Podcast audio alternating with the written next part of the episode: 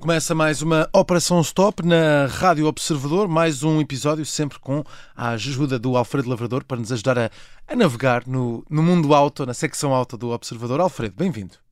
Obrigado, Miguel. Bem, hoje vamos aqui falar de comprar carros elétricos usados, se isto tem algum sentido ou não.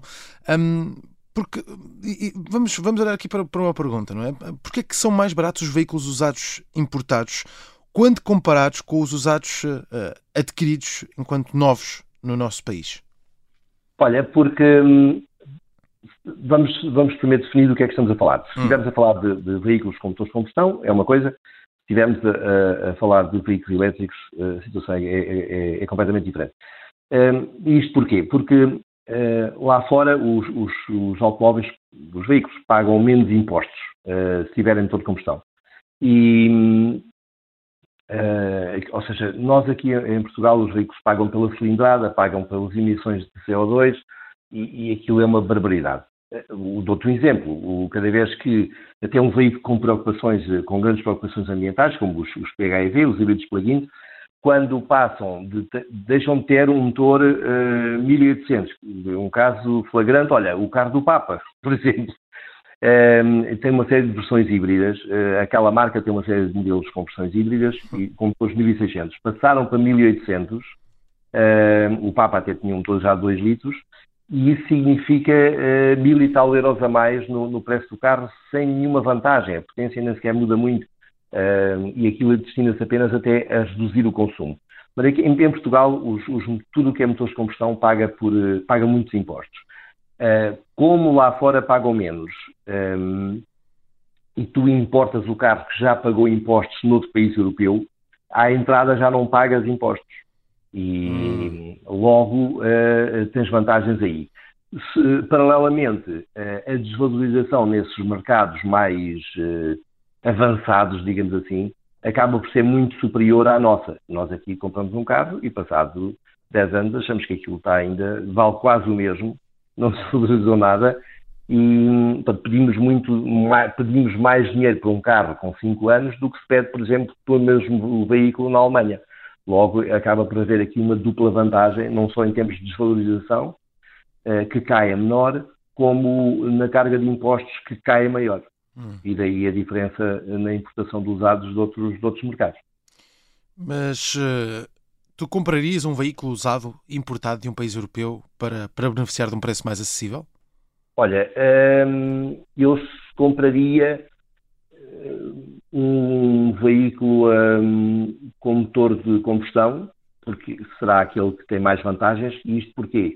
Porque os elétricos não pagam impostos cá, uh, Hum. pagam IVA, e aí o nosso IVA é 23%, em Espanha é 21%, na Alemanha é, é- acho que é 21% também, ou 19%, agora não, não tenho presente, mas, uh, ou seja, não estamos a falar de 3, 4%, não é por aí que o gato vai às fiozes, como se costuma dizer.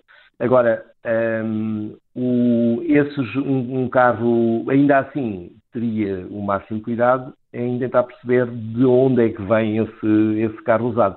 Porque se vier de uma região muito fria, em que, por exemplo, eh, para que o gelo da, da estrada eh, eh, descongele mais rapidamente, se atira sal para, para cima do asfalto, todo esse sal acelera a corrosão da chapa, o que é sempre uma chatice, e pelo carro até pode vir muito bem pintadinho, mas, mas rapidamente as mazelas aparecem. Daí que tentaria perceber de, de- de onde é que vem e, hum, Ok. e se tem os quilómetros reais, etc., antes de, de me atravessar com o cheque. E, e- e se em vez de um veículo com motor de combustão estivéssemos aqui a falar de um carro elétrico a bateria? Ah, esse não comprava de Arsuda. Porque, hum, não, e não, não, não, é, não tem nada a ver com, com- com o facto da- da- do- dos carros elétricos serem mais ou menos robustos, que, que- que não são, ou seja, não, não são menos robustos. O problema é que são muito mais sensíveis à utilização. Ou seja, eh, um veículo elétrico que tenha tido um acidente, por exemplo, eh, que tenha tido uma grande pancada por baixo, que possa ali ofender as células da, da bateria, um, facilmente não pode arranjar problemas em termos de fugas de eletrólito, portanto, que é aquele líquido que venha ali os dois elétrodos e quando uh, tem uma fuga tende a incendiar uh, o pack das baterias, levando com ele o carro, a garagem, a casa e tudo que tiver à volta. E logo por essa questão da, do risco de incêndio, tentaria não, não meter com, com um carro usado, desconhecendo o tipo de utilização que foi alvo. Hum. Mas não há um seguro que possa proteger o utilizador, o comprador, contra esse risco acrescido? Não há. Uh, não há. Não, não há e se houver, tens um custo tão elevado que, que, que acaba por, por, não valer a pena. Nota o que, o que está a acontecer agora com os navios de transporte de, de carros. O Observador publicou uma peça recentemente um, ehm, que começou a arder ali no Mar do Norte, em frente à Holanda, e teve que ser revocado, etc. E o ano passado houve uma situação similar em que o, o veículo estava ao largo de uma, de uma das nossas ilhas e, e não houve possibilidade de, o revocar e ele acabou por afundar com 4 mil carros dentro. Um, e em ambos os casos foram incêndios em baterias de veículos elétricos que levaram o navio ao fundo, ou seja, só para ver o, o, o risco que, de que estamos a falar. Um, tiveres o, o, o, neste momento as seguradoras concluíram que não só os veículos não estão equipados com, com sistemas eh, que combatem o incêndio eh, capazes de lidar com, uma, com incêndio de uma bateria, como eh, não estão muito interessadas em, em, em suportar os riscos inerentes eh, à perda do navio e dos carros caso eh, aquilo aconteça. Ou seja, é uma coisa muito nova e as companhias de seguros vão se defender colocando prémios altíssimos. Eh, hum. E às tantas, eh, tu compras um carro elétrico eventualmente para gastar menos e não poluir, mas sobretudo para gastar menos e, e se tiveres que gastar o que, o que ganhas no, no, seguro também não vale a pena. Pois, claro, sim. Mas achas que este é um problema que, que se vai resolver com a evolução tecnológica ou, ou vai, de certa forma, atenuar?